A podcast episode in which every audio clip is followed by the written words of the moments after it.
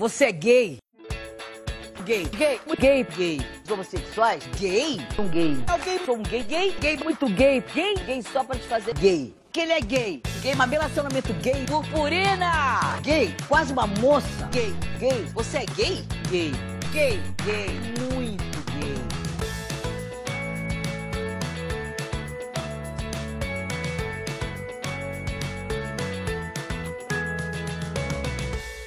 Oi, eu sou a Carol Jeff. E eu sou a Carol Will. E você está no Caro Livros, do podcast que lê mundos a fundo. Aqui no nosso podcast, a gente não vai apenas resenhar livros, a gente vai ler a realidade com a ajuda deles.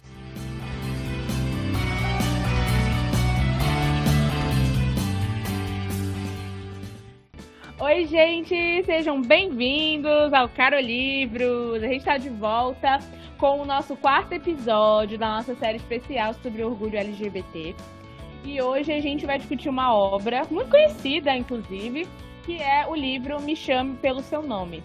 E para participar dessa nossa discussão maravilhosa, a gente hoje tem um convidado especial, que é o Saulo! Uh! Seja bem-vindo, Saulo! Bem-vindo, Saulo! Oi, meus amores, tudo bom? Eu sou o Saulo Cavalcante. Eu me encaixo na sigla G, é, com muito orgulho, inclusive. Meu gênero favorito é romance, eu adoro ler romance, entre vários, desde os mais polêmicos até os mais é, clichês. E acho que é isso. e aí, animado pra participar dessa discussão com a gente? Ai, com toda certeza. Já tenho várias coisas aqui para falar sobre esse livro. Tem emocionante, barbarizou a, a, a comunidade, as pessoas, colocou esse mundo de cabeça para baixo, colocou o hétero no chão, foi tudo. então bora. Maravilhoso. Bora.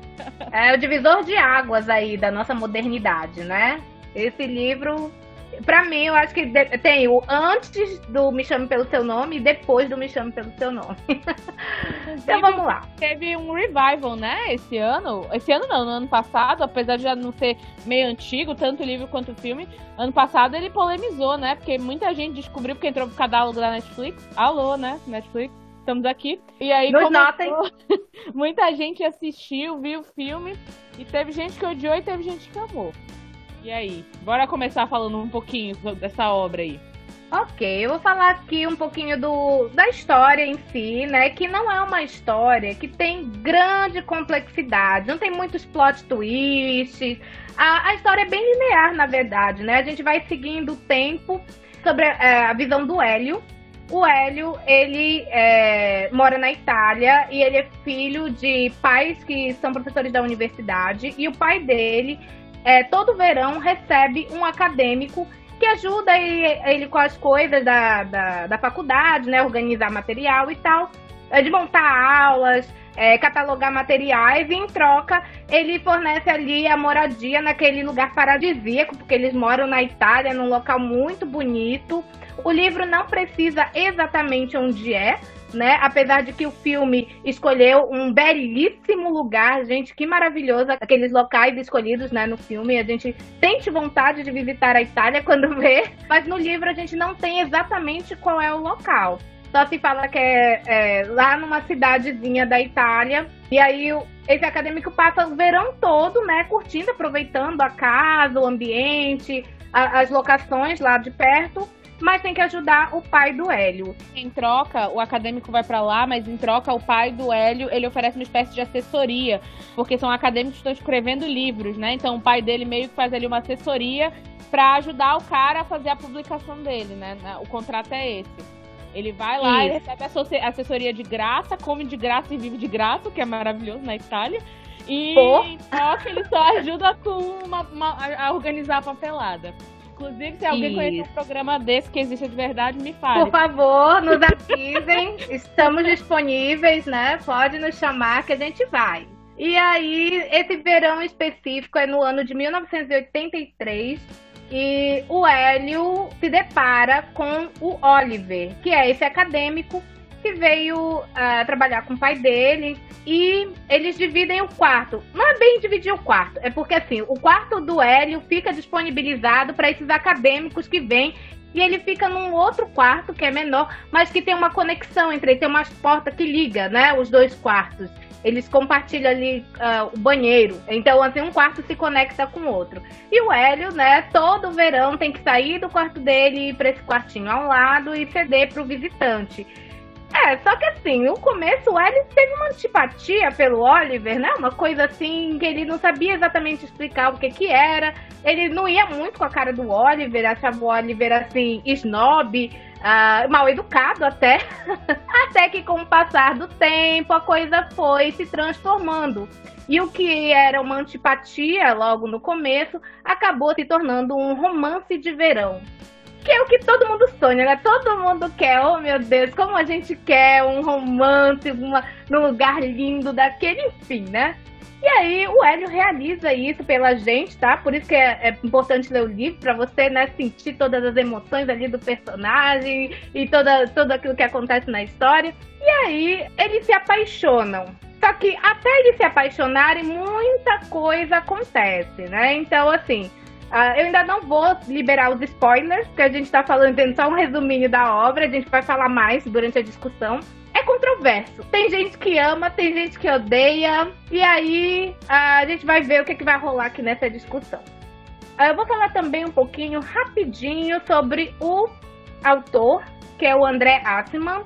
Ele nasceu em 2 de janeiro de 1951, ele tem atualmente 70 anos, né? Já é um senhor e ele é professor de universidade, olha só, né? A gente, a gente tem mais facilidade para escrever aquilo que a gente conhece, né? E ele é um professor universitário, ele é italiano barra norte-americano, atualmente ele trabalha na Universidade da cidade de Nova York.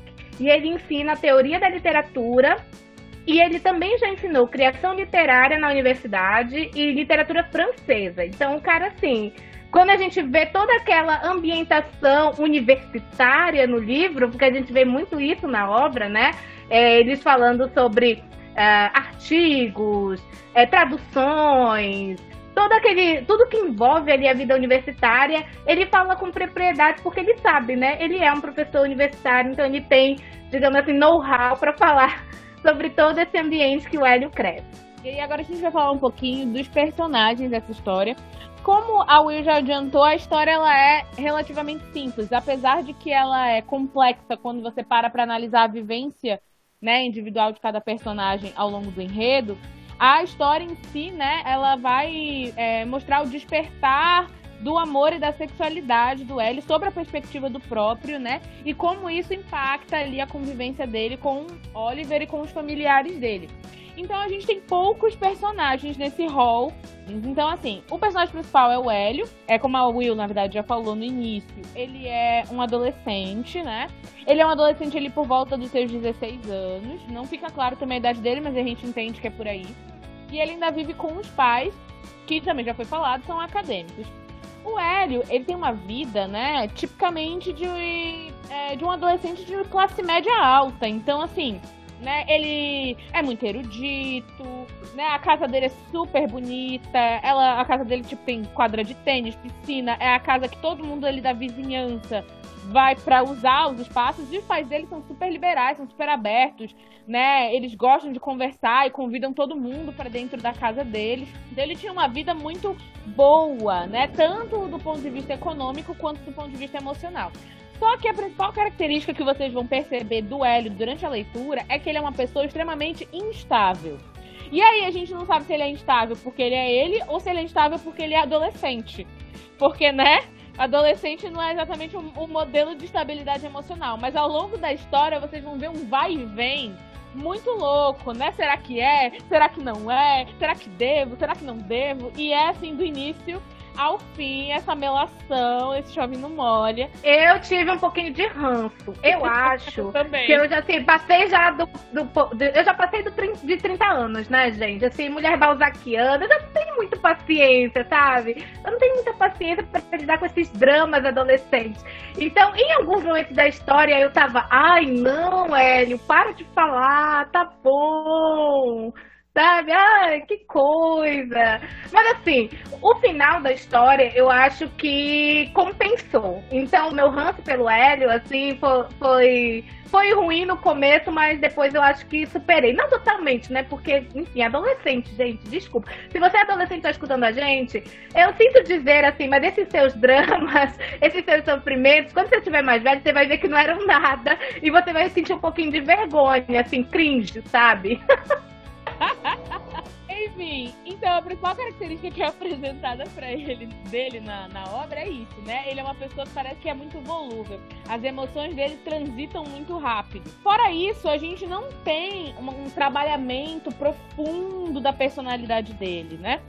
Mas fica muito claro que ele também é uma pessoa muito emotiva, né? Ou seja, ele sente tudo com uma grande intensidade. Ele é muito, muito emotivo. Acho que essa ele é a palavra. Ele é canceriano? Tem jeito, tem jeito. É, parece canceriano, né? Lembra um pouquinho. O que, que, você acha, Sala? Ele é canceriano? Olha, eu acho que com toda certeza. Vai traçar a personalidade do Hélio, ele é canceriano com ascendente, no mínimo, em peixes ali pra que sofrimento. Pois é. Uma lua. Ele é muito mais pisciano do que canceriano porque ele, ele fica o tempo todo naquela conjectura e sonhando acordado. Tem horas que até eu tive alguma dificuldade para entender se a cena estava acontecendo ou se era só uma coisa da cabeça dele. E depois eu terminava de ler e falava, putz, era tudo da cabeça dele, o cara tava viajando aqui e a gente achando que a cena era real e tal. Então, assim, ele tá mais pra pisciano, porque o cara viaja, assim, né? Mas ele é muito emotivo. Inclusive, os próprios pais dele, isso nas palavras do Hélio, é, definem ele como alguém que se apega muito fácil às pessoas, que se apega demais, na verdade, às pessoas. O segundo personagem que a gente tem é o Oliver. E o Oliver, ele é um professor universitário aos 24 anos. Fiquei triste, porque eu já tenho 28 e ainda tô fazendo doutorado não sou professor universitário. Fiquei meio triste, mas tudo bem a descrição que a gente tem é totalmente pela lógica do Hélio dele. Então a gente sabe que ele é loiro, né? Cabelos reluzentes, é loiro nórdico, olhos azuis, um Adonis. Grande. É, um é perfeito. Aquela, aquela imagem é, greco-romana de, de perfeição de corpo é como ele é descrito, né? Bronzeado, ombros largos e tal. E a personalidade dele é, é uma personalidade interessante. Talvez o personagem mais interessante que a gente tem na obra. Por quê? O que dá a impressão é que ele também é uma pessoa muito volúvel, assim como o Hélio, porém, diferente do Hélio, a volubilidade, não sei se existe essa palavra, a transição de personalidade que ele sofre são transições muito bruscas. Então, tem uma hora que ele tá muito legal, que ele tá muito de boa, e tem uma hora que ele vai pra uma personalidade super chata, mal-humorada, que ele não quer papo com ninguém, entendeu? Rude até. Então, o, inclusive, o Hélio chega a cogitar que ele tinha uma personalidade por cor de short que ele usava, né? Quando era o short vermelho era o dia que ele tava chato, quando era o short azul era o dia que ele tava gentil, quando era o short verde era o dia que ele tava mais animado, mais espirituoso. Ele também tem umas, umas nuances de personalidade que mudam meio que sem aviso prévio. Mas o que fica claro é que ele é uma pessoa muito expansiva, que ele é uma pessoa também que parece madura para a idade dele, porque ele tem 24 anos, mas ele parece ser muito pé no chão, parece ser muito racional, inclusive ele é chamado pelo, pelo Hélio de juiz frio e calculista, né? Como se ele conseguisse ler todo mundo com muita facilidade, ele usa essa leitura que ele faz das pessoas a favor dele. Então ele tem ali um, um tom mais racional, mais sério e mais observador. E também fica muito claro que ele é uma pessoa totalmente desapegada. Apesar de que há, há, esse é discutível, né? A gente não, não vê pela perspectiva dele, mas o que é mostrado pelo L é que ele é uma pessoa assim despreocupada, desprendida, né? Ele não fica ali sofrendo pelos pormenores, pelos porquês, pelos sentimentos, não. Ele meio que vive um momento, até porque ele, ele é muito, muito cabeça para isso, ele não fica ali, ele racionaliza os sentimentos dele, eu acho que é isso. A gente tem os pais do Hélio, que eu fiquei triste, ou eu não prestei atenção, ou realmente eles não têm nome, mas é tipo senhor e senhora. O pai do Hélio é chamado de Pro, pelo Oliver e a mãe dele é Senhora P, se eu não me engano. E aí eu fiquei tipo, gente, esse pessoal não tem nome. Tadinho deles, né? Mas o que fica claro é que eles são os pais, assim, que eu acho que todo mundo que é LGBT queria ter. São aqueles pais ideais, perfeitos, eles são super receptivos, são muito eruditos, muito educados. E eles também são muito compreensíveis. Eles aceitam, eles abraçam o Hélio como ele é, independentemente do que ele seja. Mesmo quando eles descobrem, né, os sentimentos do Hélio. Tudo é colocado de maneira muito natural. Eles não julgam, não condenam o Hélio pela, pela sexualidade dele. E também é colocado que eles são pessoas que eles são muito amigáveis. Como eu falei lá no início, eles abrem as portas da casa deles. Todo dia tem convidado no almoço, todo dia tem convidado no jantar. É, os vizinhos são bem-vindos para entrar e usar os espaços, usar a piscina. Então, eles são aquelas pessoas que eu, na verdade, não sei se existem, porque eu nunca conheci ninguém dessa maneira, né? Se, se existe, tá em falta. Mas são pessoas extremamente amigáveis, é isso. Dá uma é, invejinha. Porque o ambiente parece ser tão gostoso Sabe? Não é só a questão de você estar no verão na Itália, numa cidade maravilhosa, mas também todo aquele ambiente, aquela, aquelas situações, né, dos almoços, ele recebe os amigos, os amigos vão lá. E eles ficam discutindo, gente, livros, eles ficam discutindo arte. Aí eu fico assim, gente, que ambiente cult, eu não tenho roupa para isso. Eu não estou preparada para isso, sabe? Mas assim, eu acho legal me bater uma invejinha, assim, básica em relação a isso.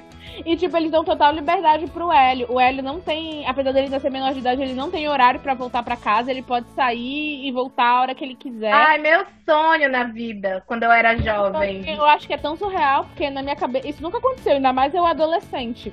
Isso é muito distante da minha realidade, até pra eu imaginar. Mas enfim, são os pais perfeitos e compreensíveis que todo mundo sabe que não existe. E a gente tem alguns outros personagens menores na história, como a Mafalda, que é a empregada, que cuida da casa dele, que na verdade ela não é colocada como empregada, porque ela é meio que parte ali da família, né? E ela cuida de todo mundo, cuida da casa. O marido dela, que é o motorista da família.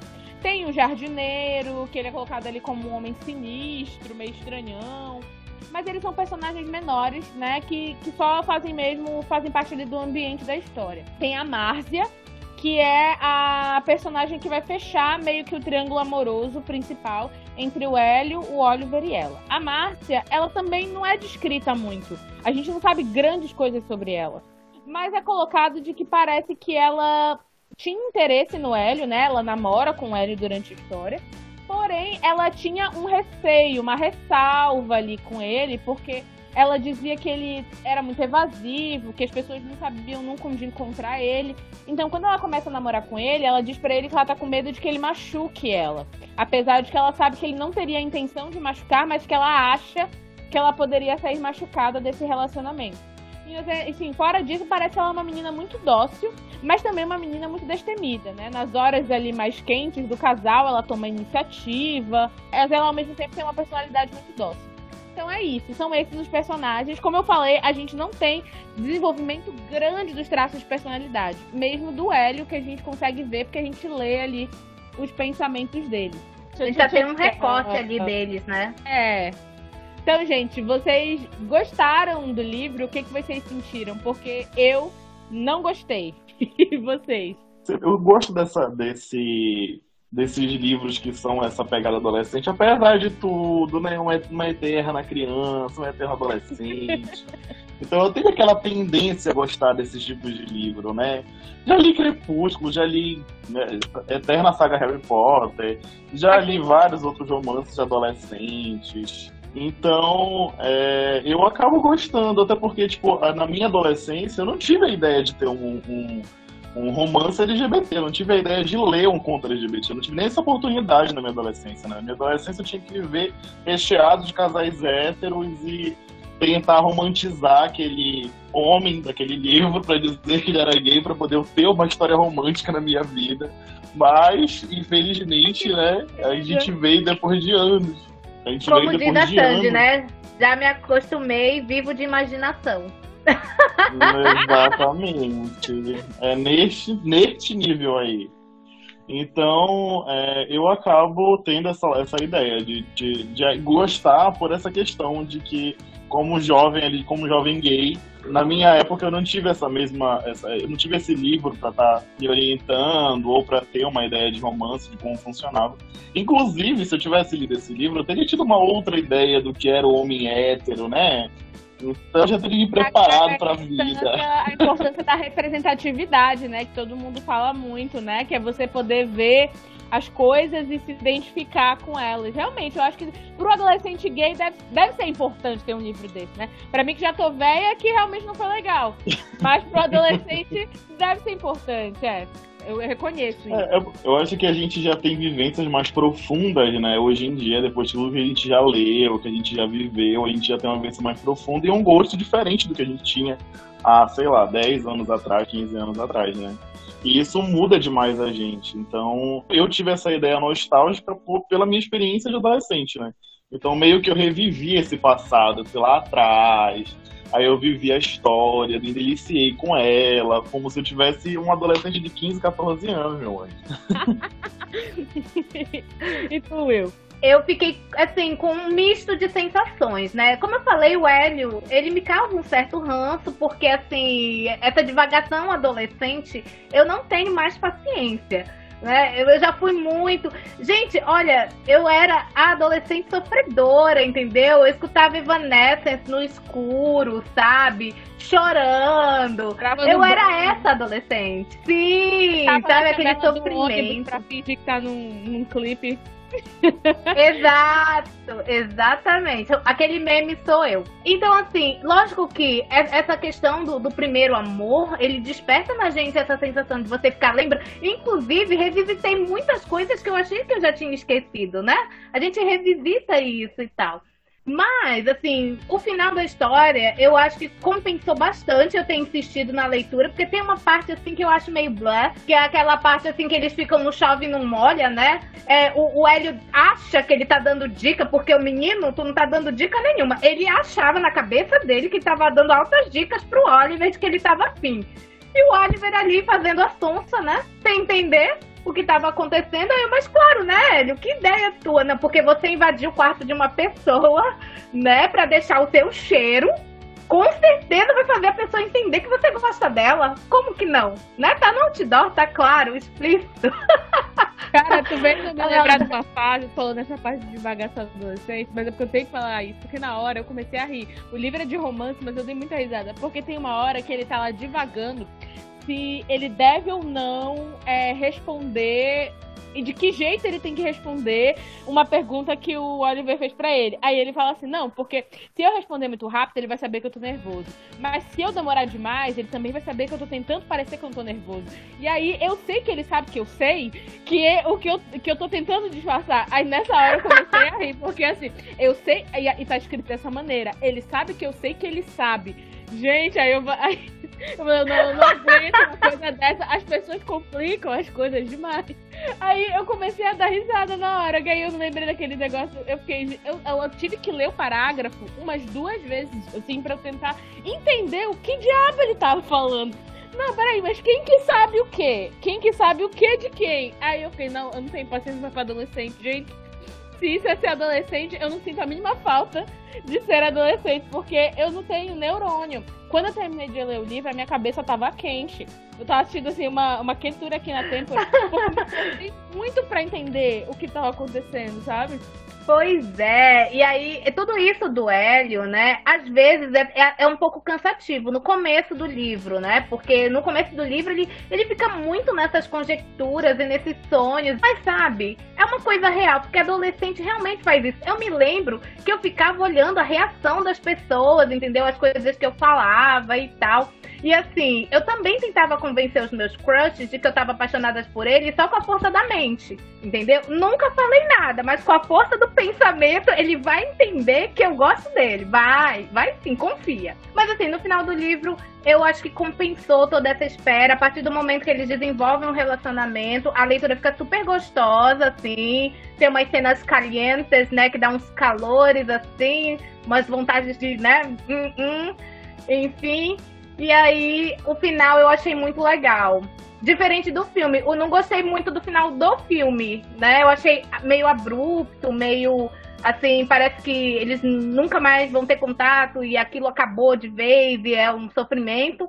E no livro não, mostra que tudo na verdade são fases, né? E essas fases passam e o fato delas passarem não significa que você tenha perdido na verdade, todo mundo ganhou, né? Porque todo mundo teve aquele momento, mesmo que ele já tenha passado. E, gente, eu achei esse final, assim, maravilhoso do livro, que é muito diferente, né, do filme. No filme, o, o menino termina, o Hélio, né, termina devastado. Brazil, I'm devastated. e, e é por que, eu não gostei? São vários pontos, tá? Eu não tô querendo dizer que a obra ela não, não vale a pena ler. Longe disso, eu acho que vale muito a pena ler. Pra quem estiver escutando a gente, leia. Eu só tô fazendo a minha crítica mas assim, eu acho que a idade pesou na hora de eu ler esse livro. Eu acho que eu tenho que deixar isso bem claro, né? Então, assim, eu não gostei primeiro, porque eu achei que é, reforçava o estereótipo ruim dos bissexuais. Porque o Hélio é bissexual. Ele, ele gosta de meninas e meninos, e inclusive no livro ele fica simultaneamente com o Oliver e com a Márcia. E meio, o Oliver sabia disso, né? Sabia do relacionamento dele com a Márcia. Só que aí tem uma frase que me incomodou, que foi quando ele fala assim: ah eu nunca tive a intenção de esconder o meu relacionamento com a Márcia do, do Oliver. Afinal de contas, os açougueiros e os padeiros não competem. Então, nessa hora, o que ele estava querendo dizer? Ah, eu ficar com ela não é a mesma coisa que trair ele ou vice-versa. Porque ela é mulher e ele é homem. Então, são coisas diferentes, nada a ver. Só que eu acho que é justamente esse estereótipo que você tem em cima dos bissexuais. Você vai ficar com ele, ele vai te trair, porque na cabeça dele ele vai poder ficar contigo e com uma outra pessoa do sexo oposto e tá tudo bem, tá tudo certo. Só que não é, não é por aí. Tipo, no caso do Hélio, isso se aplicava porque o Oliver não se importava, então metade ok. Porém, a Márcia não sabia que estava sendo traída. E eu tenho certeza que, pelo pouco que se descreve dela no livro, ela ia ficar chateada se ela soubesse que ela tava levando galhada, entendeu? Só que na cabeça do Hélio tá tudo, tudo suave, tudo legal, tudo beleza, não tô fazendo nada de errado, entendeu? Só que isso é um egoísmo, entendeu? Ficou pior para mim esse reforço porque a frase parte do Hélio. Então é como se você estivesse dizendo: olha como é a cabeça do bissexual. 50% do cérebro dele é para mulher, os outros 50% é para homem. E aí ele usa os 100% do cérebro simultaneamente e tá tudo compartimentalizado aqui. A gente não rola confusão. Então, isso pra mim foi um close errado. Não gostei. Eu entendo que deve ter, assim. Pode ser que eu esteja interpretando errado também, tá, gente? Porque Pode ser que não tenha sido a intenção. Pode ser que. Eu fiquei pensando nisso. Será que eu não tô julgando porque, por ele ser adolescente, o autor talvez quisesse mostrar a descoberta da sexualidade. E quando você tá descobrindo a sexualidade, é normal que você experimente. Então, isso é uma coisa normal, acontece, entendeu? Mas eu não, eu, me incomodou, me, me gerou esse incômodo, pareceu que ele é, sei lá. Mas o Hélio é homem. Tem homem hétero que usa esse mesmo raciocínio. Ah, é a minha namorada, tem a oficial e as ficantes. Então tá tudo bem, desde que elas não saibam a existência uma da outra. Ou então tem aquele homem hétero que pratica broderagem, que fala, não, mas eu não sou gay porque eu não beijo na boca. É só não olhar nos olhos. É isso aí. tem, olhos. Até, tem até aquela, aquele áudio, né, do banheirão dos campeões, né? O famoso áudio que vazou no WhatsApp. E não, é só. Não pode beijar na boca porque já, já é viadagem, né? Então, tipo, fica assim, gente, o quê? Como é? Compartimentalizado. Como assim? Na cabeça deles. Esse, essa parte aqui é pro meu relacionamento heterossexual. E aqui, se eu, se eu dou o cu, se eu chupo o pau, não tem problema, porque eu não tô beijando na boca, eu não sou gay, tudo compartimentalizado. Eu, particularmente, meu cérebro não, não consegue funcionar dessa maneira. Talvez seja por isso que eu não entenda, entendeu? É talvez seja por isso que me causa incômodo isso no livro. Porque o meu cérebro, como o livro é extremamente é, pessoal, é, é, tudo narrado a experiência do Hélio pelo próprio Hélio, me, eu me colocando no lugar dele, eu não consigo me identificar com ele. Justamente porque, mesmo quando eu era adolescente, a minha, a minha cabeça nunca funcionou dessa maneira, entendeu? Eu não consigo separar uma coisa da outra. Eu, se fosse ele, estaria com a consciência muito culpada. No livro, ele fica com a consciência culpada, mas pelo motivo errado. Ele fica com a consciência culpada porque ele deu o. Entendeu? O que pra mim não é motivo para você ter a consciência culpada. O motivo pra estar com a consciência culpada é porque ele tava ficando com as duas pessoas ao mesmo tempo. Entendeu? E uma delas não, não e, tinha e, e ainda tem uma coisa, né? Como o livro trata o Hélio como uma pessoa, um adolescente que não tinha televisão, que vivia lendo livros e tudo mais, isso é até mais complexo ainda, né? Porque, tipo, a ideia de tratar, ah, mas ele estava na formação de caráter dele, ele ainda não tinha os valores de caráter concluídos. Tu pode tentar inventar uma desculpa, mas aí tu volta lá atrás, aí tu vê que o Hélio, na verdade, era um adolescente maduro que vivia lendo. Então, tipo, como é que vai continuar tendo essa desculpa? Não existe. E é difícil para as pessoas entender. Agora eu vou contar um caos. Vou contar um caos envolvendo essas histórias aí. Um belo dia, eu estava conversando com um colega meu e aí, eu sempre fui de ficar brincando com essa questão da sexualidade, né? Eu dou em cima, entre aspas, das minhas colegas de trabalho, né? Eu falo assim, ah, é muito gostosa, mas é bonita demais. Oh, mas eu casava contigo e tarará. E aí, um dia eu conversando com esse meu colega, a gente estava falando sobre isso. Aí ele veio assim, mas, Will, fala a verdade. Você pegaria fulana? Aí eu falei, meu amigo, se a minha sexualidade deixasse mas ela já tava, era noiva de mim já. Já tava, era pro altar, indo pro altar. Ele, nossa, mas eu fiquei pensando, engraçado como é que funciona a cabeça de vocês mulheres, né? Vocês não tem problema com isso e tal. Eu lembro que eu tava namorando uma menina, e aí ela veio me contar que tinha beijado outra garota. Mas aí eu fiquei tranquilo, porque, tipo assim, era outra garota, né? Então ela não tava me traindo. Aí eu, o quê? ela não tava te traindo porque era outra garota. É isso que tu acha? Como assim? É o machismo. Aí eu falei, meu querido. É a única vez que o machismo vai a favor da mulher. O cara é corno, mas fica manso porque ele acha que a mulher é tão insignificante que não é ameaça para ele. Mas como assim? É outra pessoa. Então, assim, ela tava te traindo. Não, mas era outra mulher. Eu sim, era outra mulher com a sua namorada. Você não estava envolvido. É traição. E ela só veio te contar depois. É, mas eu levei de boa. Ah, tá bom então. Se você aceita, que cada um na sua, né? Cada um.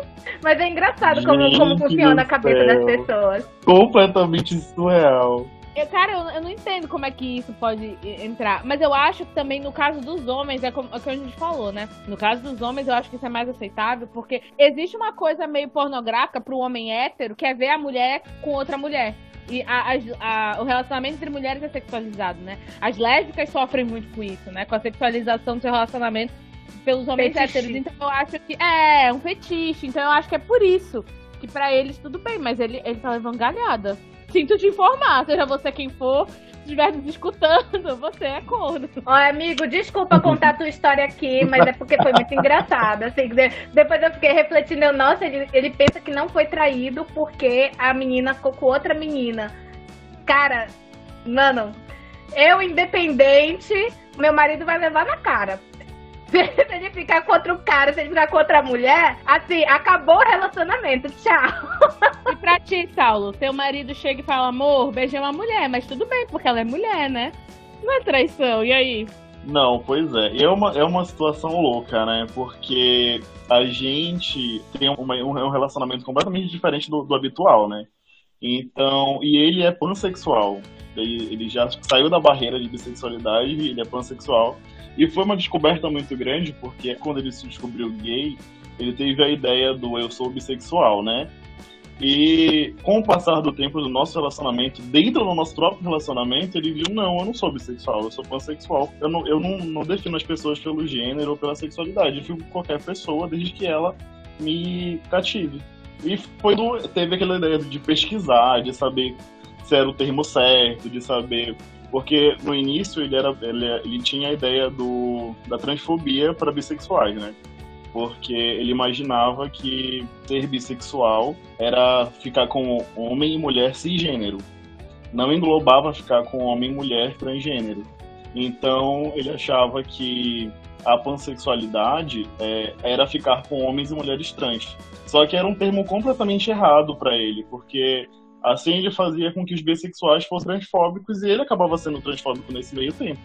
Porque se ele não se ele se considerava bissexual e não pansexual, então quer dizer que ele era uma pessoa transfóbica mesmo sem saber disso, mesmo sem não, não entendendo os conceitos, né? E que a gente foi trabalhando muito isso com o tempo, assim, assim como eu e ele, né? Porque, tipo, eu também, como eu falei, tipo, a, a, a gente estava conversando mais cedo sobre isso, né? Eu evolui muito em 10 anos, que é o Saulo de 10 anos atrás, não é o mesmo de hoje mas eu evolui muito nos últimos dois anos, principalmente. Eu, eu, carrego muito essa minha construção a questão da minha descoberta como um LGBT, mas eu preciso estudar o que é a minha comunidade.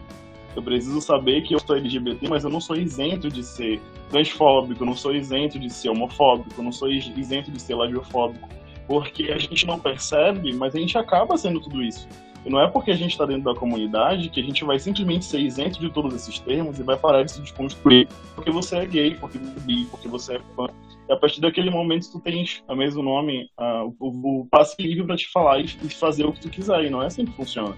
Acho que para deveria ser, quando você se descobre uma LGBT, você descobre parte de uma comunidade, você deveria estudar cada vez mais isso. Porque é quando a tua responsabilidade acaba sendo maior. Porque, querendo ou não, né, a gente viu muito isso nesses últimos tempos com o BBB, sobre a discussão de racismo, né? que as pessoas estão cansadas de ter que explicar, elas estão cansadas de ter que ficar o tempo todo orientando. E a gente leva isso também para a comunidade. A gente também está cansado de tentar explicar, de tentar conscientizar, mas ainda assim é uma discussão nova e a gente acaba tendo esse papel para que a gente não morra, né? Porque é o que acontece. Hoje em dia, é, é, a homofobia, a LGBTfobia mata. Então, a gente tem, acaba tendo esse papel de conscientizador. E a discussão já foi para outro tempo, né? Para outros. Não, não tem problema, é assim mesmo. Mas aí, a pergunta, uma coisa que eu achei muito interessante, porque me lembrou o próprio Hélio, porque ele, depois que o Hélio transa a primeira vez com o Oliver, ele se sente super culpado, né? Ele fica sentindo culpa, ele fica com nojo, ele fica enjoado, né? Ele, ele fica meio ali em pânico, tipo, mano, o que foi que eu fiz e tal. E aí, toda vez, ele fala, né, que toda vez que eles transam, ele fica com essa culpinha dentro dele, mas ele não sentiu mesmo quando ele transava com a Márcia. E aí eu acho que bate muito nisso que tu estavas falando, da questão de você estudar até a sua própria comunidade, porque o preconceito você não faz só com relação aos outros, às vezes você tem preconceito consigo mesmo e você não se aceita, né? Que eu acho que muitos LGBTs passam por isso, né? Por aquela fase de negação, em que você não aceita quem você é, de que você acha que tem alguma coisa errada com você. E é exatamente isso que o Hélio passa, e é muito louco, porque o Hélio, ele admite, muito antes dele transar com o Oliver, que ele tinha tido desejo por outros meninos antes disso, já tinha acontecido. E ele também tinha desejo por meninas.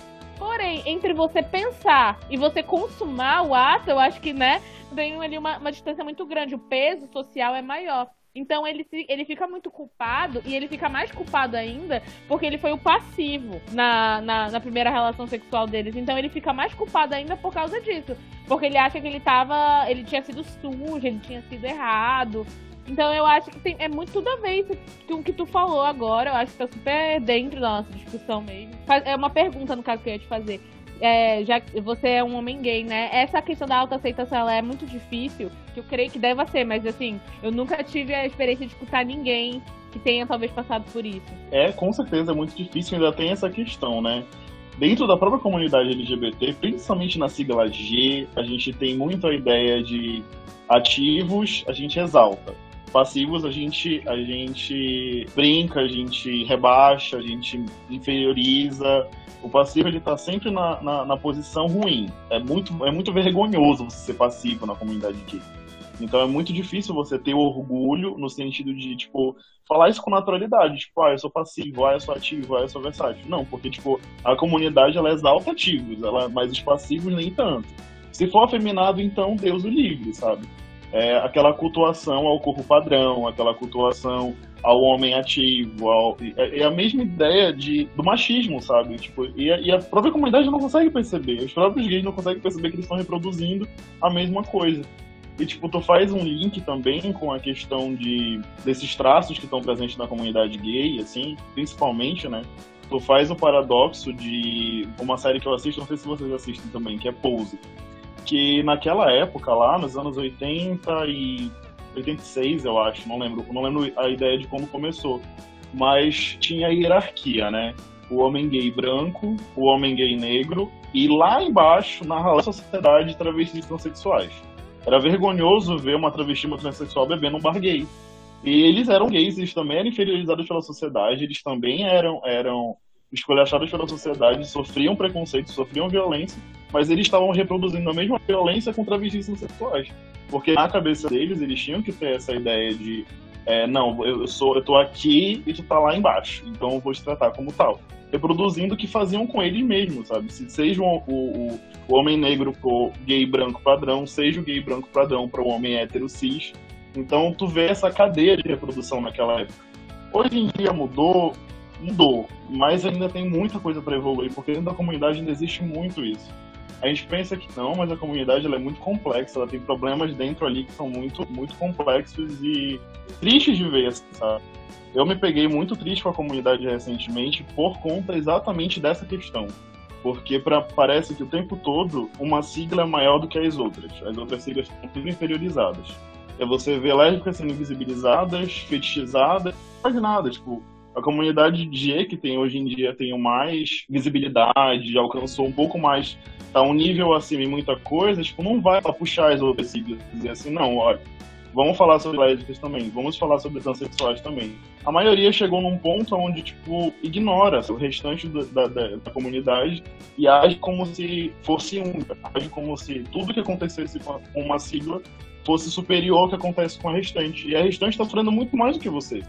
Então, tipo, a mim entristece muito esses pontos na comunidade que a gente acaba tendo que ver, que acaba tendo que debater, acaba tendo que conscientizar. Eu, tipo, tento conscientizar ao máximo os meus próprios amigos da comunidade sobre isso porque muitos deles nem têm essa consciência. Não tem consciência que às vezes fazem um comentário misógino, não tem consciência que fazem comentários transfóbicos, não tem consciência de que são lesbofóbicos. Porque, querendo ou não, inferiorizar outra pessoa, tu sendo da própria comunidade, é muito mais. Tem um peso muito maior, sabe? Porque está dando munição para pessoas preconceituosas fazerem a mesma coisa, não só contigo, mas com essas outras pessoas, sabe? Falta de consciência de classe, ela é um problema em tudo quanto é grupo político e social, né? Mulheres antifeministas, mulheres machistas. Aí a gente tem dentro da comunidade LGBT toda essa questão. Gente, vamos entender, a gente tem que dar os braços, sabe? Se ajudar, não ficar segregando e tentando, sabe, um. Já, já basta os homens héteros cis brancos, já, tá bom, entendeu? Vamos aí dar a mãozinha, nos unir para melhorar isso aí. E, tipo, essa coisa de você inferiorizar o passivo é porque, em teoria, o passivo é mulher, né? Faz o papel da mulher na relação, então tem tudo a ver com o machismo. E o que nos leva pro livro novamente, porque o Hélio, ele chama o Oliver de meu homem mulher, porque na primeira relação ele é que dá o cu, e na segunda relação que eles têm, ele é o Oliver que dá, né? Então ele fala que o Oliver é o homem dele porque comeu ele, mas também a mulher dele porque ele comeu o Oliver. E ele próprio diz que ele é homem e mulher do Oliver. O que eu acho assim, tudo bem, eu levo em consideração que o livro é dos anos 80, tá? Tudo bem, mas assim, aquilo ali para mim eu achei o fim. Eu achei o fim ele se referir ao Oliver e a ele mesmo dessa maneira. Porque, primeiro, que existe esse, estereótipo, né? De que eles pensam assim: ah, no relacionamento gay, um faz o papel do homem e o outro faz o papel da mulher. Sendo que não faz o menor sentido você ter uma mulher num relacionamento entre dois homens. Tipo, ok, né? Não, não faz sentido, mas tudo bem. E aí, eles acham que, tipo, o passivo, como tu falaste, é, eu nunca. É, eu não falo por experiência de ter convivido com as pessoas, mas eu consumo muita literatura LGBT, muita mesmo. Eu leio muito, principalmente mangá e tal. E eu vejo que tem esse estereótipo. Até na hora de, de os personagens, o cara que é o ativo, ele é descrito como másculo, musculoso, cospe no chão, coça o saco, sabe? Aquela coisa da, da masculinidade tosca. E o, o passivo, ele é descrito como mais delicado, ele tem que ser mais afeminado, ele tem que ter, sabe? Um, eles querem, por tudo, na descrição dos personagens, afeminar o passivo, porque o passivo ele tem que se assemelhar a uma mulher, digamos assim, entendeu? Como se o cara que, sei lá, ele é bombado, tem dois metros e meio de altura, e, sei lá, se ele te der um soco ele quebra a parede, ele não pode ter o direito de querer dar, ele tem que ser um ativo, entendeu? E eu acho que isso também bate também no estereótipo da raça, como tu falou, porque eu vejo que tem um estereótipo pornográfico em cima dos homens negros que são gays. Porque os negros têm que desempenhar aquele papel de, de Ai, gente, não tem outra maneira de falar de pau grande, né? Que comedor e tal. E que o negro, ele, o homem negro, ele não vai dar em situação nenhuma, entendeu? Ou se ele fizer isso, ele vai ser meio que vergonhoso. Então eu vejo que realmente tem todos esses estereótipos e que, infelizmente, em muitas obras a gente tem isso meio que reforçado. E eu fico com mais raiva porque quem reforça esse estereótipo, as pessoas que escrevem os livros LGBTs, normalmente não são LGBTs são héteros. Então, tipo, me parece uma coisa de você sexualizar o relacionamento LGBT pra vender. Então eu vou colocar aqui um cara super estereótipo padrão machão. E um cara super fofinho, padrão feminino, pra agradar quem? É o público LGBT? Não. É pra agradar os héteros que leem o livro e conseguem se identificar. A mulher vai achar o ativo, a mulher que lê vai achar o ativo gostosão, o cara que lê, que não for gay ou que não for LGBT, quando lê, ele vai achar o passivo bonitinho, porque vai se assemelhar a uma mulher eu acho que, na verdade, no final parece que eles querem, eles querem heteronormativ, heteronormativizar uma coisa que não é heteronormativa. Eu acho muito louco isso, mas eu não, eu não sei. Eu achava que era uma coisa dos héteros isso. Eu não sabia que existia dentro da própria comunidade. Dentro da pornografia, isso acontece em todos os níveis, né? É, não importa se o romance. O filme pornô, não tô falando de romance tipo cinema, não Tô falando filme pornô. A, as mulheres, por exemplo, a maneira como elas são tratadas. Tem, tem cara que, hétero, né, que assiste o filme pornô e acha que as relações sexuais vão acontecer daquela forma. E aí chega querendo tratar a mulher daquela forma. E aí a mulher nunca mais liga. Não vai querer mais uma segunda vez, não vai, porque não, não tem condição, né? E aí, dentro da pornografia, parece que há essa fetichização de todas as relações. E parece que todo mundo se educa com esses filmes pornôs. E, e isso vai, assim, alterando a nossa sociedade em, em várias camadas, entende? Aí tem o machismo, tem a homofobia, enfim. Ai, gente, é complicado viver nesse mundo. E tu vê também a, é, essa questão da, da pornografia, principalmente para adolescentes, jovens gays, né? Acaba sendo o meio de se educar sexualmente, porque tu não tem essa educação sexual vindo dos teus pais, tu não tem essa educação sexual vindo da escola e tu não vai pesquisar na internet educação sexual para homens gays, tu vai pesquisar na internet pornografia. Aí tu acaba aprendendo de um jeito errado, porque tu acaba absorvendo uma série de preconceitos, uma série de fetiches que não são, não eram teus. Mas tu tá vendo aquele papel ali, tu tá vendo como funciona é, é naquelas coisas que tu tá assistindo e acaba reproduzindo aquilo pra tua vida, né? Tu acaba tentando ver o estereótipo de que homens brancos, cis padrões são o, o, o habitual. Tu acaba tendo, reforçando o padrão de, de erotização e fetichização de homem negro. A ideia de que são sempre ativos, como, como, a, como a Jack falou, tipo, é, e é essa questão mesmo, tipo, da, da de, a, muitos jovens gays se educam dessa forma, infelizmente, porque não tem uma pessoa que seja mais. Hoje em dia, eu espero que daqui para frente tenham mais pessoas que sejam espelhos, que elas possam conversar. E eu espero que a gente também, como, como uma galera que já está indo para essa ideia de passar uma outra visão para quem é mais jovem, é, consiga ter essa, esse discernimento para passar coisas boas para eles. E não só reproduzir a forma como a gente aprendeu. Porque é, mu é muito complicado, como a, como a Will falou. É, é, é, essa a ideia, tipo, para outras pessoas acaba sendo, é, elas acabam aprendendo de uma outra maneira, uma maneira um pouco mais, talvez, mais humana, talvez não, mas para homens gays, principalmente para nossa comunidade em si, é muito mais difícil. Eu imagino que seja pior ainda para pessoas trans e pansexuais, e, enfim, porque é, é, um, é um leque de possibilidades que tu, é quase nula na internet. Aí, e, e por incrível que pareça, né, a gente vê que o Brasil é um dos países que mais consome pornografia trans, mas é o que mais mata também, né?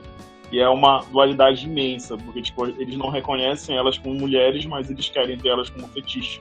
É uma coisa de louco isso. Eu lembro que saiu tipo uma pesquisa, não foi daquele site pornô, X vídeos, que eles sempre fazem o ranking das palavras mais jogadas, né? Na, na, na pesquisa do site. E a palavra mais jogada parece que foi do ano de 2019, foi Pablo Vittar. E, tipo assim, é, é como tu falou, é aquela hipocrisia. No país onde você mais mata trans, onde você tem mais preconceito, você vai ter as pessoas, os caras na surdina querendo é, fetichizar e se aliviar olhando sexo com pessoas trans, entendeu? Então é, é, uma hipocrisia muito grande também, realmente. E é doentio, porque aí quando você coloca as pessoas trans, por exemplo, nessa situação, a vida delas em sociedade fica complicado. Até a gente vê as estatísticas, né? A maioria das pessoas trans, elas trabalham na prostituição elas não têm um trabalho, entre aspas, comum, né, num escritório. E quando tem, eu, eu fico pensando o que, que essa pessoa sofreu para conseguir chegar ali, né? Porque não é fácil, não é fácil. Mas tem esses caras aí que, quando vê a mulher trans lá na, na, na pista, né, com a, com a roupa se prostituindo, ele vai lá e não tem problema nenhum. Agora, ver essas pessoas em outros espaços, eu esqueci o nome agora da vereadora, né, que foi eleita, uma mulher trans, eu esqueci o nome dela agora. Eu sou péssima pra nome, gente. Mas assim, é, houve muita comoção, o pessoal falando, ai, ah, porque não tem como que não tem que ter? Tem que ter sim, claro que tem. Então a, a, as trans só servem para ser prostitutas. Mas para estar tá lá no espaço de poder, na política, não pode. Nos poupem, né? Então, assim, eu, eu, fico bem chateada com todo esse universo pornográfico, justamente por causa disso. Fetichiza as mulheres, as mulheres sofrem com, com essa questão do, do machismo, né? É, dos caras acharem que o sexo vai acontecer daquela forma e tratar as, as mulheres de maneira abjeta. E aí os, as pessoas trans só é pro fetiche, só é pro programa, e eles não têm que estar em outros espaços. Ai, gente, olha, às vezes é difícil viver nessa sociedade, dói, dói muito. É por isso que obras como essa do, do Me Chame Pelo Seu Nome são importantes. Porque aí você acaba tendo um outro olhar sobre os relacionamentos é, homossexuais, com as pessoas dentro da sigla LGBTQIA+, né? Você acaba tendo um outro olhar. É, o meu esposo, por exemplo, ele foi criado dentro dessa é, cultura hétero, né, machista. A gente percebe assim que a pessoa não faz intencionalmente, mas querendo ou não, a gente reproduz tudo isso. As, nós mulheres, inclusive, às vezes a gente acaba reproduzindo tudo isso que colocam na nossa cabeça a sociedade o tempo todo. Mas hoje em dia o meu esposo, por exemplo, assiste um filme como o Me Chame Pelo Seu Nome com a maior tranquilidade, acha bonito, gosta. E isso não fere a masculinidade dele de nenhuma maneira e ele não se sente mal por estar assistindo um filme com protagonistas LGBT. Então, assim, olha o salto que a gente dá. Lógico que assim, é um pouquinho de cada vez, né? Aquela vai plantando a sementinha, vai discutindo, vai mostrando e tal e tal a, a, gente ainda tem um longo caminho pela frente, mas eu considero essa obra, né, o livro que é de 2007, que foi publicado primeiramente nos Estados Unidos em 2007, mas só chegou no Brasil em 2018 pela Intrínseca. Olha o espaço de tempo e ganhou um boost por causa do filme, né? E, e é muito importante que realmente se tenha é, é, filmes assim, livros assim, para que as pessoas é, tirem da área do fetiche tirem da área da sexualização para entender os relacionamentos e perceber que tá tudo bem. As pessoas se amam e tá tudo certo. Inclusive, é, pegando esse gancho de, dessa, dessa humanização, dessa romantização, e não só trazendo pro fetiche, saindo dessa ideia do fetiche, né, de pessoas gays, LGBTs de modo geral, que vem um livro com pessoas trans e romantizando a vida dessas pessoas também, né? Porque é, tem um, um, Twitter que eu sigo da, que é Diário de uma Travesti. E ela conta experiências, conta histórias de coisas que ela passou na vida dela como uma pessoa, uma pessoa trans, né? E uma delas é, ela desistiu de procurar o amor porque ela viu que o amor era perigoso para ela. Porque uma, em uma das histórias que aconteceu, ela foi em encontro com dois caras, ela e uma amiga, e nesse encontro ela quase morre, quase foi assassinada por eles. Então tu fica assim, e, e eu e uma prima que é trans, ela, ela é, revelou isso pra gente tem pouco tempo, acho que tem uns sete ou oito meses, e foi eu meu marido que fomos dar entrada na documentação, fomos fazer todos os procedimentos para que ela fosse uma cidadã e tivesse o nome dela que ela que ela escolheu na, na identidade dela. E eu fico feliz porque ela tem uma, uma rede de apoio, ela pode trabalhar, ela é streamer e ela pode ter uma vida diferente do que a maioria das pessoas que são, das mulheres trans são condicionadas. Porque, na, como a, a, Will falou, na comunidade trans, as pessoas, na, na, mulheres trans geralmente são condicionadas à prostituição ou a ramos de beleza.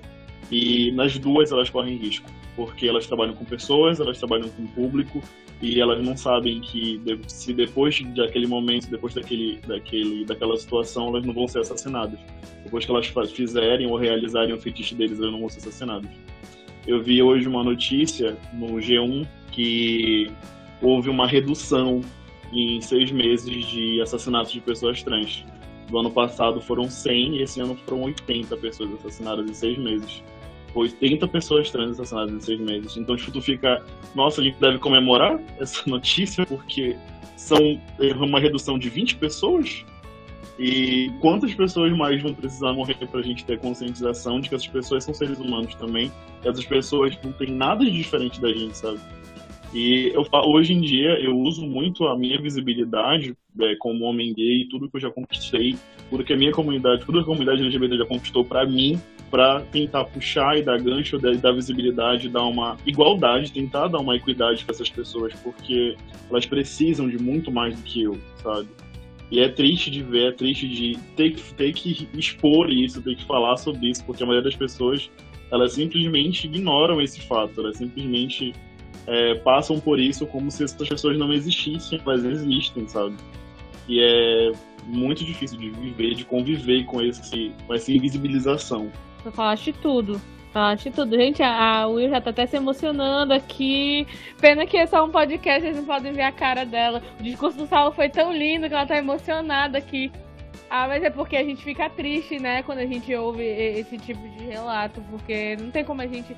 Eu não entendo como é que tem gente que não se sensibiliza, sabe? Ao contrário da, do que a gente vê no livro, como eu falei, no livro era a situação ideal, né? Os pais dele de boa, todo mundo de boa, ninguém faz julgamento, né? Todo mundo aceita ali o relacionamento deles e vê como uma coisa natural, mas a gente sabe que isso daí tá muito longe de ser a regra, né? É um conto de fadas realmente o livro perto da realidade, porque o que a gente vê é uma coisa totalmente diferente, né? As pessoas tendo muita resistência, querendo, é, inclusive, é, fazer a escolha pela pessoa, né? Do tipo, ah, mas isso daí é só uma fase, ou então eu vou te levar pra igreja, você precisa de um psicólogo, que isso não é normal. É, é, é surreal, porque eu tava outro dia conversando com meu marido também, e aí eu tava falando para ele assim, o que eu acho mais louco é que as pessoas querem poder julgar algo que não tá dentro delas. Então, tipo assim, é, eu olho para vocês e é, o Saulo é um homem gay. Como é que eu vou dizer para vocês que vocês não são isso? Não tem condição de eu que tô aqui do lado de fora, que não tô dentro de vocês, da mente de vocês, do corpo de vocês, julgar o que vocês são. Mas as pessoas, elas acham que elas podem fazer esse tipo de coisa. Ah, não, mas você, a mulher trans não é uma mulher de verdade, ou o homem trans não é um homem de verdade. Ou então o, o cara que é gay ou a mulher que é lésbica. Ah, porque é, a sexualidade dele está desviada, é algum problema de saúde, algum problema hormonal. Né? Tem gente que acha que é problema hormonal, que é uma questão de tomar remédio, e que aí vocês magicamente vão querer, vão, vão mudar a sexualidade de vocês, vocês vão querer serem héteros, entendeu? Então, é uma coisa assim que, que eu acho que é surreal. Parece que realmente as pessoas perderam a capacidade de se colocar no lugar dos outros.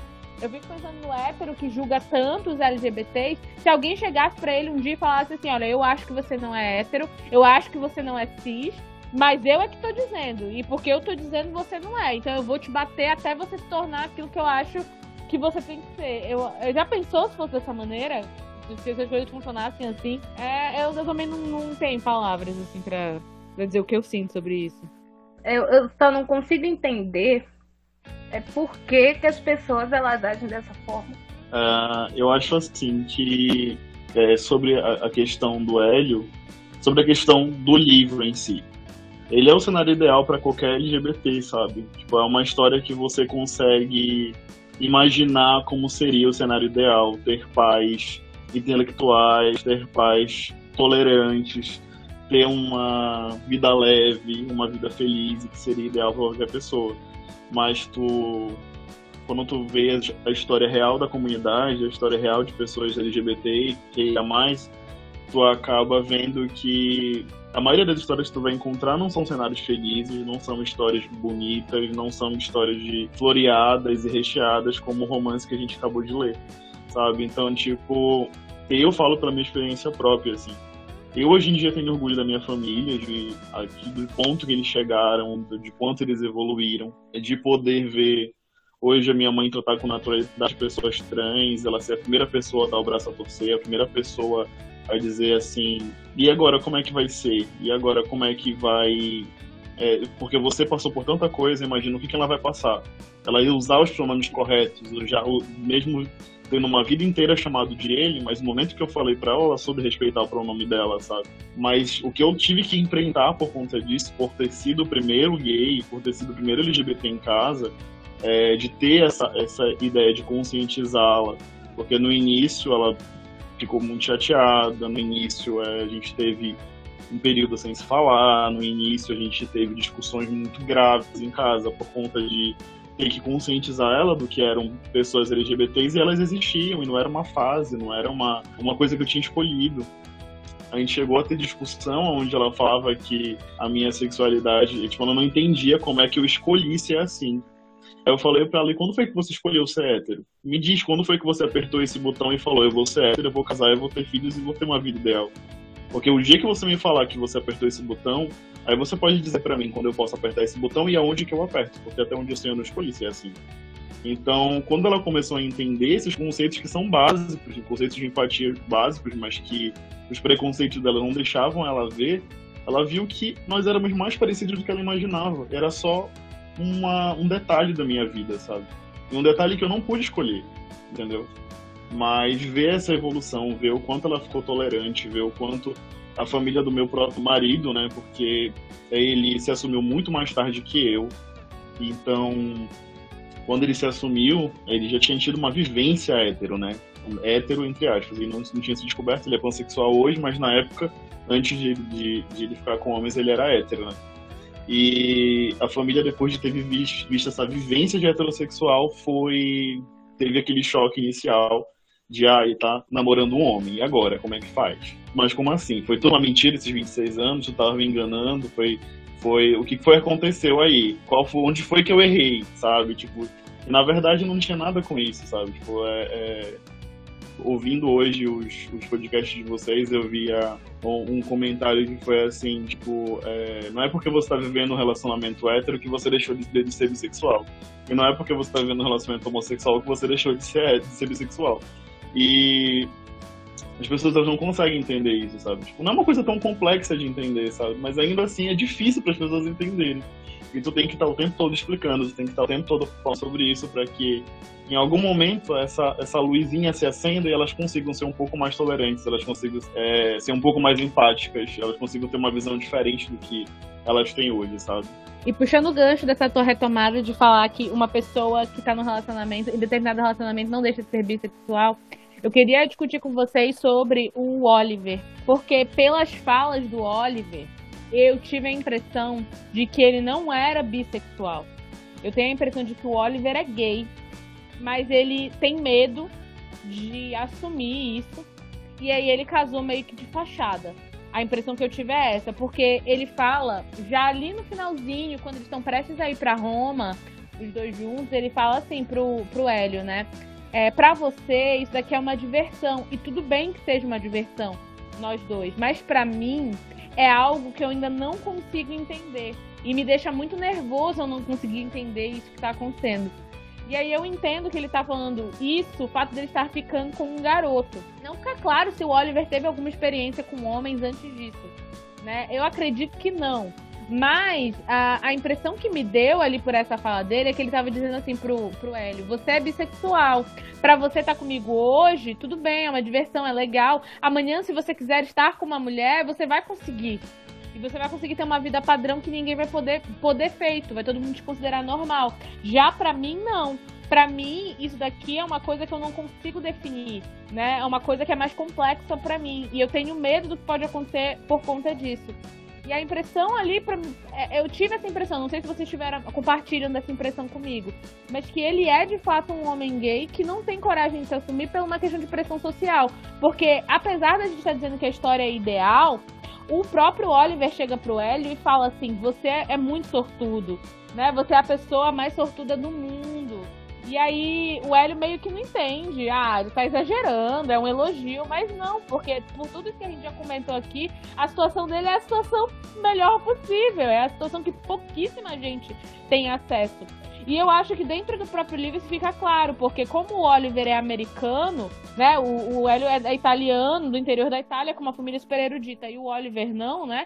O Oliver ele é americano, ele vem de uma outra cultura, um outro país, as pessoas pensam diferente a gente sabe que os Estados Unidos ele tem esse pé no conservadorismo, não é de hoje. Ele e aí tipo assim, é, o fato deles, deles terem essa diferença de cultura e de locais torna a situação do Oliver totalmente desfavorável, tanto que ele não tem coragem, a meu ver, de assumir isso. Para mim, aquele casamento final dele, dele casar, ter filho e tal, foi o que a maioria das pessoas, infelizmente, homossexuais fazem, que é eu vou casar aqui pra ter uma vida boa, para as pessoas não me baterem, não terem preconceito comigo, porém elas vão se passar o resto da vida sendo infelizes, né? Se elas aguentarem ficar casadas com uma pessoa que elas não gostam pelo resto da vida, elas não vão ser felizes de verdade com a vida que tem, né? E aí, o que, que vocês acham? Eu viajei? Olha, eu acho que o Oliver ele já tem uma, uma certa experiência pregressa. Eu acho que ele estava justamente sentindo medo de evoluir assim os passos com, com o Hélio por não querer, digamos assim, contaminar ou influenciar o Hélio de alguma forma, tipo, levar ele para o mau caminho, né? Aquele pensamento de, ah, a gente ainda não fez nada, a gente só deu um beijo, então isso daí ainda não é uma coisa, ainda não te levei pro dark side, né? Ainda, você ainda não trilhou o caminho. Né? Você ainda não, não é, ele não estava querendo ser a pessoa que corrompia né, o, o, o Hélio. Eu acho que era mais ou menos isso que passava pela cabeça do Oliver. E eu não sei se o casamento dele seria exatamente de fachada.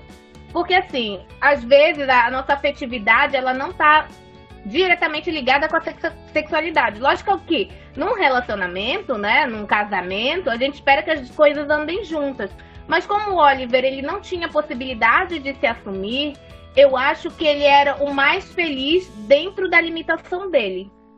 Então, assim, é, eu concordo contigo que ele é, é, homossexual. Eu não acredito que ele seja bi como o Hélio. O Hélio é bi. Mas eu acho que o Oliver não, mas a gente não tem como ter essa certeza, porque a gente vê tudo da cabeça e da perspectiva do Hélio, né? É, o livro é narrado em primeira pessoa, então não tem como a gente saber exatamente o que vai na cabeça do Oliver. Mas assim, mesmo não sendo o ideal, pro Oliver, ele me pareceu feliz no final do livro.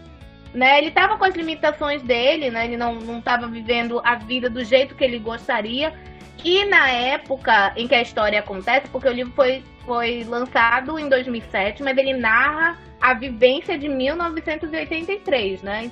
Então isso também pesa. Na década de 70, 80 e a 90 também, a gente vê que a homossexualidade ela ficava escondida. Existia muito essa questão da broderagem nessa época e eu já li vários livros que falavam sobre isso. Tem um livro que eu não tô me lembrando o nome. Se alguém souber, comenta lá no nosso Instagram. Mas era um casal que já estava junto há muito tempo e nos anos 80, quando teve aquele boom do estudo da AIDS, né? E as pessoas não sabiam exatamente como é que a AIDS era, era o vírus, na verdade. O vírus do HIV era transmitido, mas assim. É, sempre se teve esse estigma que estava dentro da, da, da, comunidade LGBT e tarará.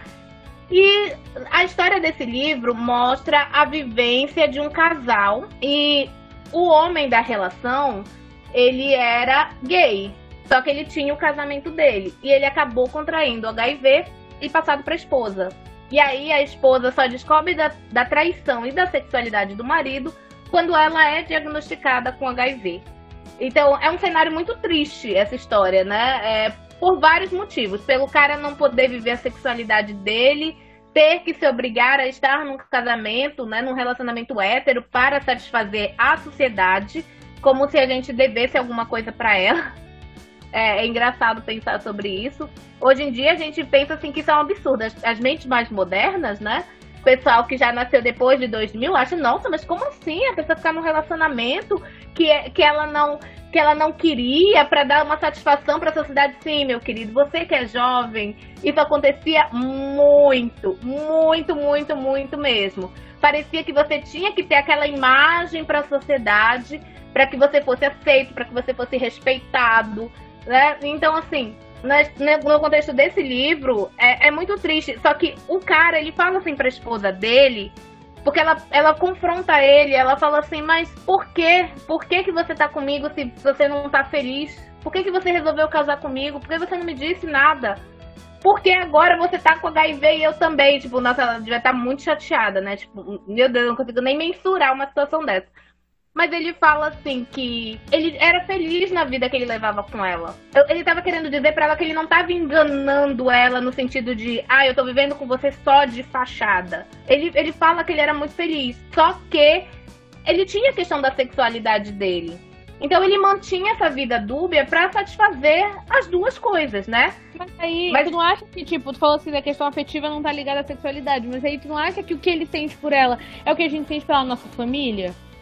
É aquele sentimento de que a gente ama as pessoas da nossa família, mas você não, não tem desejo. Sim. Porém, para um casamento, para uma relação amorosa, no sentido romântico da palavra, entre aspas, tem que andar igual, né? Tem que andar casado, as duas coisas. Então, o que ele tinha por ela não era amor romântico, que era o que ela esperava. E isso é frustrante igual. Tipo assim, por mais que ele tenha uma vida feliz, entre aspas, tipo, ah, eu gosto da minha da boa convivência, de, do que a gente construiu junto, da nossa família, porém, tá incompleto. Eu não, eu não consigo acreditar que o Oliver, por exemplo, era feliz totalmente. Eu acho que eu acho que entre você aprender a gostar e gostar de fato tem uma, assim, uma diferença muito grande. É como se aprender a gostar é eu me conformo. E se conformar. Mas dentro da dentro da vivência do Oliver, eu acredito que era a possibilidade para ele. Eu não tô dizendo que isso se perpetue hoje, né? Eu não, tô dizendo que hoje em dia a gente. feliz no final do livro? Porque eu não senti isso. Não, eu feliz, feliz. Eu digo assim, eu não, eu não sei nem como expressar, mas eu acredito que ele tava naque, naquela situação em que ele pensa assim: ah, eu alcancei tudo que eu podia dentro das minhas limitações. Tanto é que ele meio que evita ter um revival com, com Hélio. Ele evita. Eu acho que ele se conhece tão bem que talvez se eles tivessem um revival, não sei, aí eu já tô fanficando, tá, gente? Mas se eles tivessem um revival, talvez ele estudasse o pau da barraca. Sei lá, né? Não sei. A gente é só o autor pra dizer pra gente, né? Mas assim, é, eu percebo que ele colocou um limite muito bem ali, porque ele não queria, digamos assim, desfazer tudo que ele já tinha passado anos construindo. E que dentro das limitações dele, e era uma limitação real, né, de você ter que estar num relacionamento hétero para dar uma satisfação para a sociedade, ele estava realizado na, naquele contexto, né? Agora, lógico que ah, transportando eles para o mundo atual, nunca que isso ia acontecer e provavelmente o Oliver estaria muito infeliz, porque ele ia se sentir incompleto. Mas assim, hoje em dia a gente não tem. Lógico que tem o peso da sociedade, tá, gente? A gente não tá no mundo ideal ainda, né? Quem dera. Mas assim, na situação atual, é mais difícil das pessoas se sujeitarem a esse tipo de situação. A gente vê que tem muitos armários sendo arrombados, assim, as pessoas escancarando, falando, é, sou mesmo, entendeu? Então, se você não concorda, lide com isso. Porque o problema é seu, né? Não é da pessoa. Se, a sexualidade ali te incomoda, o problema é seu, não é da pessoa. Então, assim, hoje em dia a gente vê muito isso. E as pessoas não, não vão se conformar em viver nessa vidinha módica, mesmo que não esteja se sentindo 100% completo. Mas se a gente for fazer uma análise, por exemplo, as mulheres faziam isso também. Muitas delas, sabe, assim, as nossas avós, bisavós, se mantinham num casamento infeliz porque elas não, não tinham outras opções ali. Elas estavam, assim, limitadas àquele, àquele relacionamento por questão social, por questão financeira, julgamentos né, da sociedade, porque mulher divorciada não faz tanto tempo assim, mas mulher divorciada era uma coisa feia na sociedade, as pessoas não aceitavam as mulheres divorciadas. Era como se elas fossem prostitutas. Meio que igualava, assim. Igualava a mulher que era divorciada com as prostitutas. Então, as pessoas se condicionavam a esses relacionamentos ruins. E, muitas delas, às vezes, por exemplo, mulheres que sofriam violência doméstica, elas passavam 80 anos, 80 não, né? Mas passavam 50 anos, sei lá, muito tempo casada com o abusador, com o cara que batia nelas, com o cara nelas se sujeitavam a isso. Porque elas amavam, porque elas achavam o máximo, porque elas estavam plenas, satisfeitas com o relacionamento? Não, mas era o que elas tinham, entendeu? Então, considerando esse contexto, assim, eu acho que na época o Oliver pensa, poxa, eu poderia estar sofrendo muito com a sociedade, eu poderia estar apanhando na rua, porque era, era o que acontecia. Aliás, era não, ainda acontece, né? É uma realidade que ai, é difícil de mudar. A coisa era muito punk nessa época, quando se falava de sexualidade. Então, dentro do contexto, ele também estava meio que confortável, né? Então, eu, eu creio que ele estava se sentindo naquele nível que, bom, eu alcancei tudo que eu podia até, até onde eu podia ir. A partir daí aí fica difícil. A gente vê, por exemplo, lá aquele filme, o Brokeback Mountain, não é isso o nome? Isso. Que eles não ficam juntos, apesar de que eles se encontram periodicamente, né? Mas eles não ficam juntos, justamente porque um outro casal homossexual tinha decidido enfrentar, viver junto no sítio, invadir um sítio e mataram os dois. Então, assim, olha o medo, né, de você, cara, se a gente fizer isso, eu quero ficar com você, você quer ficar comigo, mas se a gente fizer isso, a gente vai morrer, morrer muito jovem. Então, vamos manter as coisas no sigilo, porque aí a gente, né, vive ali o que dá para viver. E era assim naquela época, era muito assim. Então o Oliver não tá 100% feliz. Ele não tá, nossa, como a minha vida é maravilhosa, como eu sou feliz e tal. Mas eu acho que dentro das limitações dele, ele tava numa situação confortável. Então, ele não investe muito aí num revival com o Hélio. Deixa tudo lá naquele verão memorável, digamos assim. Que ele pôde explorar tudo. E ele guarda essa memória com muita felicidade, com muito amorzinho no coração porque é, serve de alento, né? Serve de alento nos momentos em que ele pode estar frustrado com a vida que ele leva, por tudo isso que eu acabei de falar e eu falei pra caramba. E tu, Saulo, qual é a tua opinião? Pois é, a minha opinião ela parece mais com a, com a da Jack. Eu acho que o livro, inclusive, para quem, para mim, né, pelas minhas vivências, eu acho que ele deixa umas, umas diquinhas de que o Oliver ele é gay, sabe? Porque tu vê que no livro é, ele teve N oportunidades, né? Tipo, pelo que o Hélio, pela narrativa do Hélio, né? Ele teve N oportunidades, porque ele era um rapaz sedutor, ele era um rapaz que todo mundo se encantava, ele era um rapaz que, é, com, com aquela definição de deus grego, né? Como, como a Jack falou mais cedo. Então ele tinha todas as oportunidades para se dar muito bem nesse verão com N pessoas, se ele quisesse. Só que ele se limitou, ele não quis. Então, aparentemente, né? Pelo, pelo que o Hélio conta. Então, tipo, isso já fica a primeira dica de que ele não, ele não gostava tanto assim, né? Ele preferia manter as coisas mais escondidas. E a segunda, é, eu acho que a, questão, a questão religiosa diz muito também. Essa dica de, de, do fato dele ser judeu, ela diz muito sobre isso, porque religião tem muito peso sobre a tua vivência na sociedade. Então ele tinha que se esconder no armário porque ele devia ser de uma família extremamente tradicional. E quando ele voltou para lá, provavelmente as pressões começaram a ser muito maiores para que ele assumisse um relacionamento, para que ele tivesse filhos, para que ele, enfim, tivesse aqueles moldes sociais que a gente tinha naquela época, né? E que a gente leva até hoje, porque tu vê hoje ainda, é, até pouco tempo atrás, tu via psicólogo fazendo terapia de, é, de, de mudança de sexo, de, de mudança de, de, sexualidade. Então, tipo, hoje em dia, hoje em dia tu vê pessoas evangélicas, tu vê, enfim, de, de N religiões cristãs que aceitam fazer isso, traumatizar os próprios né? filhos. A tal da cura, cura gay, gay, exatamente. Eles decidem usar a cura gay para que os filhos voltem aos moldes da sociedade, tenham uma vida que vão para o céu, onde o paraíso, onde essas, a maioria dessas pessoas imagina que seja o paraíso, né? Então imagina naquela época, anos 80, né? E a pressão religiosa, acho que acho que essas três coisas foram essenciais. O que ele viveu nesse verão, a análise religiosa dele, a ideia dele, dele ele, ele ser um judeu com orgulho. Então eu acredito que isso pesa muito para que ele tenha uma uma tradição ali também. Porque, tipo, o, em alguns momentos o, o Hélio fala, né? Que ele é um judeu com orgulho, e é até estranho para eles mesmo isso. Porque eles não são assim, eles meio que escondem o fato de serem judeus. Então, pra, é, é, tem essa diferença também. Então, acho que tudo isso, voltando pro bolo, eu acho que é, faz dele. Tipo, eu acredito que por mais que o autor não deixe explícito, por mais que o autor não revele pra gente, mas eu imagino que seja, ele seja gay, e ele está fazendo isso porque, por N motivos. Um deles seja a religião, porque ele é um judeu orgulhoso, né? A pressão da família e da sociedade na época. Então faz com que ele tenha essa, essa, essa máscara social. Não que ele não vá ser feliz, como a Will falou.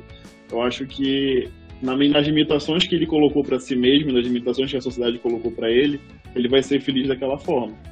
Mas é, ele nunca vai estar 100% completo sempre vai estar faltando alguma coisa. E hoje em dia, tu vê que muita gente já conseguiu tirar essas amarras. Hoje em dia, tipo, é, é aquela famosa frase, né? O casamento gay só vai acabar com a sua família se você deixar de, de deixar sua família para assumir o relacionamento com a pessoa, com a broderagem que tu faz lá fora, né? Então é, é, é mais ou menos essa frase, autor desconhecido. É mais ou menos isso. Então, eu acho que é exatamente isso hoje em dia. É, gente, as pessoas, elas tá, muita gente fala, ah, porque agora tem muito gay no mundo. Então, é modinha ser gay, é modinha ser LGBTQIA+. E na verdade não é, na verdade sempre existiu. A gente sempre teve essa vivência na, na, no mundo inteiro, sabe? Só que antigamente a gente era invisibilizado. Antigamente a gente era é, é, o, o, que as pessoas trans hoje em dia estão vivendo, que elas são mais, elas estão elas estão caminhando para ter mais visibilidade, é o que a gente já viveu nos anos 80, sabe? Tipo, a gente tá, passou por, por anos 80, 90 e até os anos 2000 que a gente estava morrendo, sabe? A gente teve uma epidemia que atingiu muito, muita comunidade é, gay na época, né? Que foi o, o vírus HIV.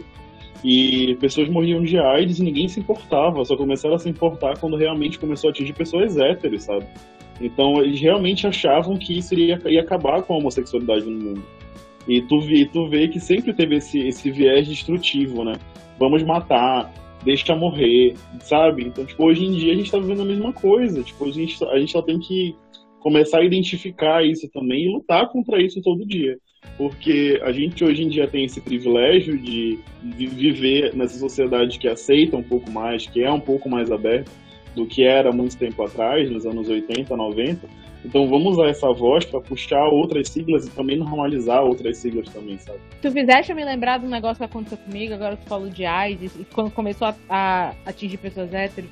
Uma vez, muito tempo atrás, no, no, Facebook, quando eu ainda tinha paciência de tentar discutir com gente burra, tinha uma matéria da, que tinha saído lá na época que tinha tido um estudo aqui no Brasil, da USP, que eles estavam fazendo o levantamento do, da situação atual, né, da AIDS. Como é que estava a AIDS no Brasil? Isso foi em 2019. E aí, a conclusão do estudo foi o seguinte: atualmente, a, o número de portadores da AIDS são homens, né, na faixa etária de 30 a 40 anos e, pasmem, que se autodenominam heterossexuais. E aí, eu lembro que tinha um cara super pistola nos comentários, dizendo que isso era mentira, que não era possível, porque a AIDS era doença de gay, papapá, papapá e tal.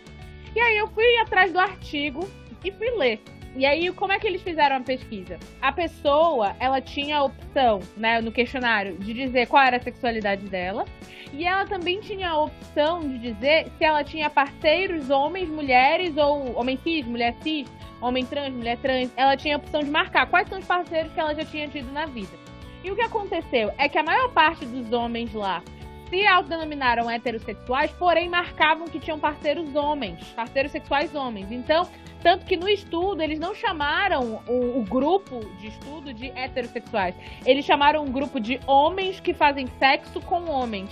Justamente porque não dava para chamar eles de hétero nem de, de, homossexual, porque tinha as duas coisas. Tinha homossexuais e tinha heterossexuais que faziam sexo com homens.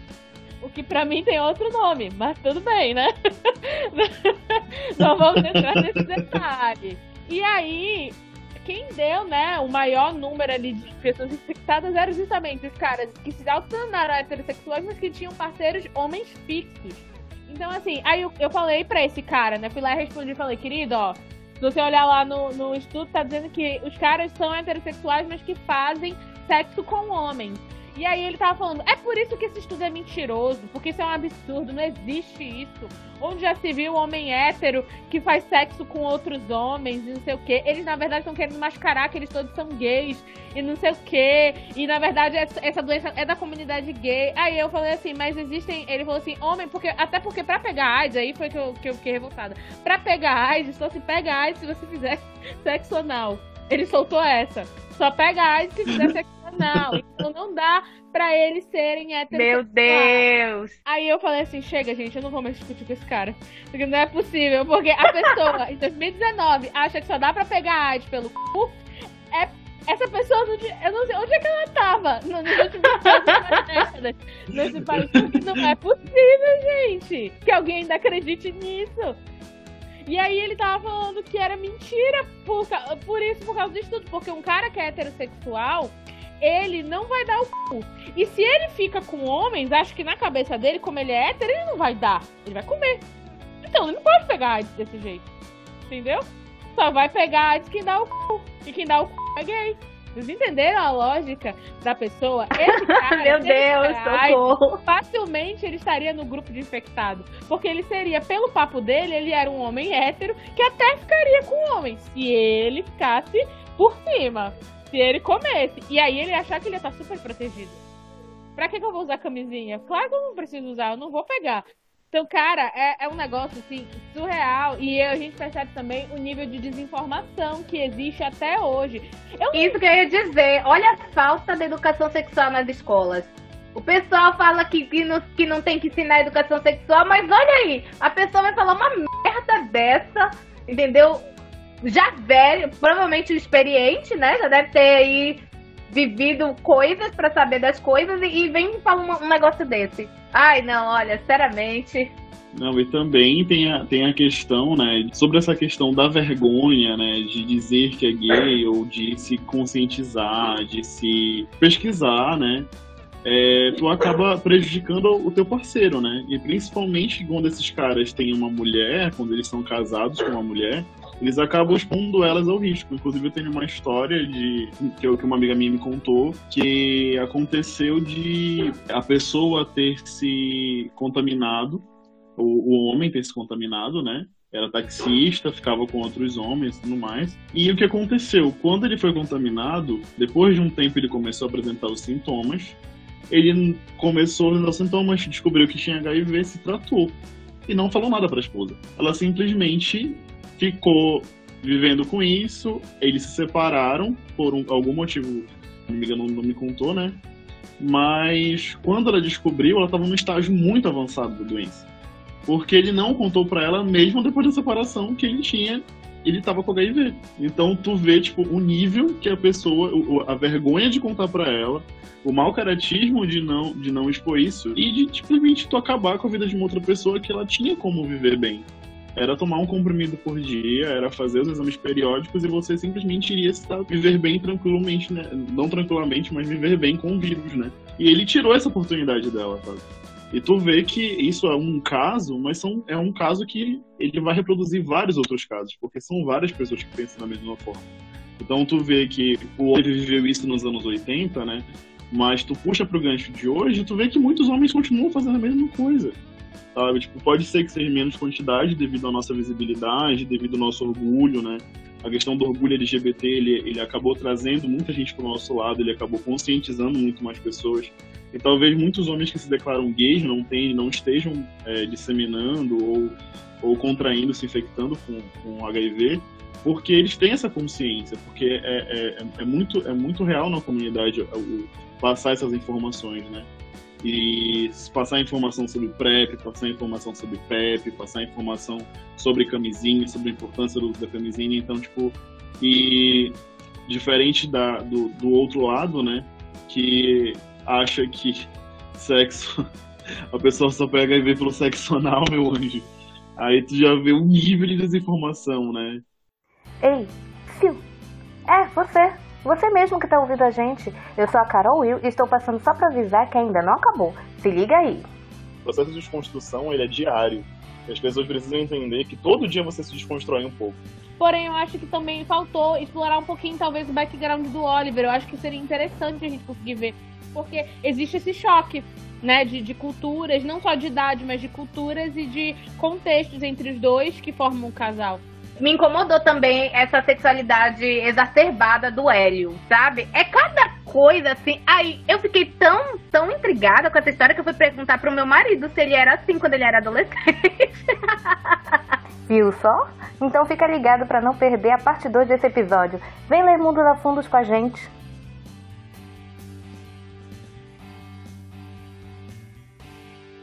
Gay. Gay. Gay. Muito gay.